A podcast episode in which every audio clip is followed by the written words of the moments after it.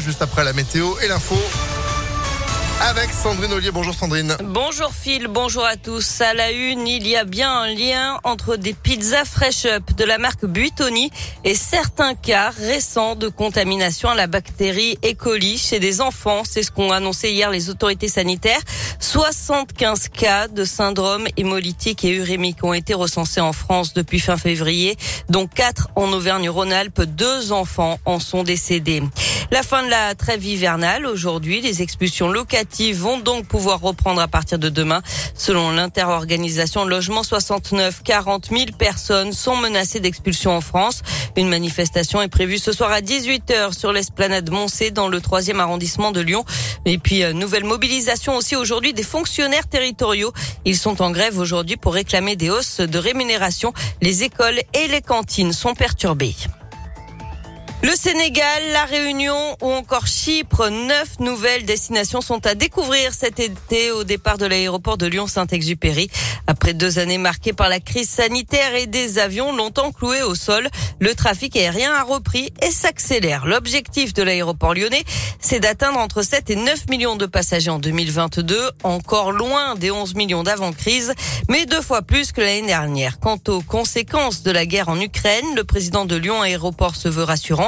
L'enjeu central pour le secteur reste la hausse des prix du carburant. C'est ce que nous explique Tanguy Bertolus. La guerre en Ukraine est évidemment un, un, événement dramatique auquel on est très attentif. À ce stade, il y a très peu d'impact sur le trafic euh, à partir de Lyon, puisqu'il y avait euh, un vol par semaine euh, à destination de Moscou qui est évidemment annulé.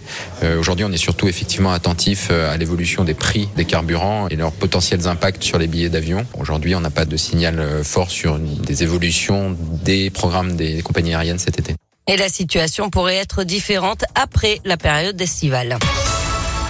Du sport, du foot, quart de finale retour de la Ligue des champions féminines. Les Lyonnaises tenteront de renverser la vapeur ce soir face à la Juventus Turin. Elles avaient été battues 2 buts à 1 à l'aller en Italie. Coup d'envoi à 21h ce soir à Dessine. En basket de l'Euroleague, l'Asvel joue en Israël ce soir sur le parquet du Maccabi Tel Aviv. Euh, début de la rencontre à 20h05. Enfin, la fin d'une légende du cinéma. On a appris hier que Bruce Willis mettait un terme à sa carrière. L'acteur américain de 67 ans souffrirait de problèmes de santé, l'aphasie qui impacte ses capacités cognitives et provoque notamment des troubles du langage. C'est son ex-femme, l'actrice Demi Moore, qui l'a annoncé.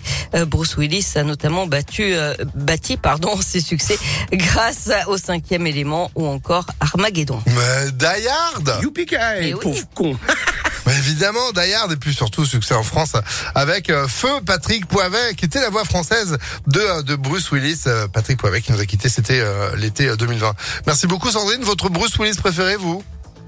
Cinquième élément. Ouais, cinquième élément? D'accord, ouais, ouais, passe. Là, pour le coup, c'était pas Poivet qui doublait. Mais bon, le film reste très bien quand même. Merci beaucoup, Sandrine. Vous êtes de retour à 8h30. À tout à l'heure. Allez, à tout à l'heure, 8h04.